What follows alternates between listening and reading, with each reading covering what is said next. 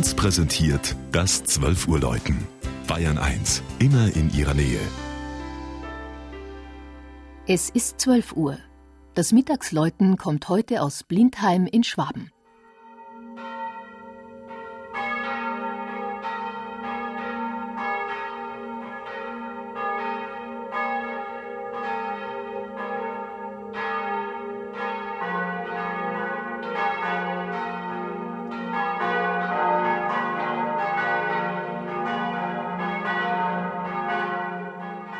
Man darf mit Fug und Recht behaupten, dass Blindheim in Großbritannien bekannter ist als in Bayern.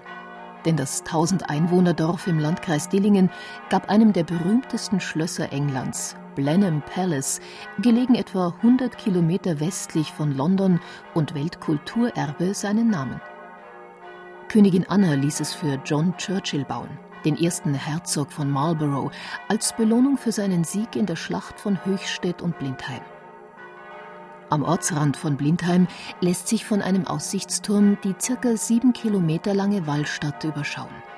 Eine Vorstellung von dem Gemetzel, bei dem am Nachmittag des 13. August 1704 im Spanischen Erbfolgekrieg 52.000 Soldaten der englisch-österreichischen Allianz gegen 56.000 französische und bayerische Soldaten kämpften, kann man sich nicht mehr machen noch viel weniger vom unsäglichen Leid der über 30.000 Verwundeten und Sterbenden.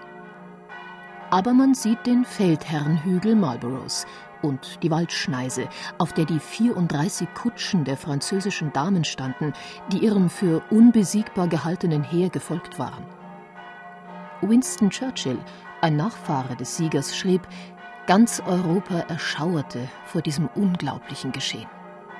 Das zum Gedenkjahr 2004 in Form eines Buchs der Geschichte am Blindheimer Kirchplatz erstellte Bronzedenkmal erinnert an den Tag, der besonders für Bayern so verhängnisvoll werden sollte. Die Österreicher besetzten das Land, Max Emanuel ging ins Exil und 1705 folgte die Sendlinger Mordweihnacht. Von der katholischen Pfarrkirche St. Martin stand damals noch der von den Kanonen unbehelligt gebliebene Vorgängerbau. Er wurde aber wenig später bis auf den spätgotischen Chor abgebrochen. Das deutlich größere, 1712 fertiggestellte Langhaus prägen eine reiche neubarocke Ausstattung und die künstlerisch bedeutsamen Deckengemälde. Vom 44 Meter hohen Spitzhaubenturm schallen vier 1949 gegossene Bronzeglocken hinaus in die Donauebene.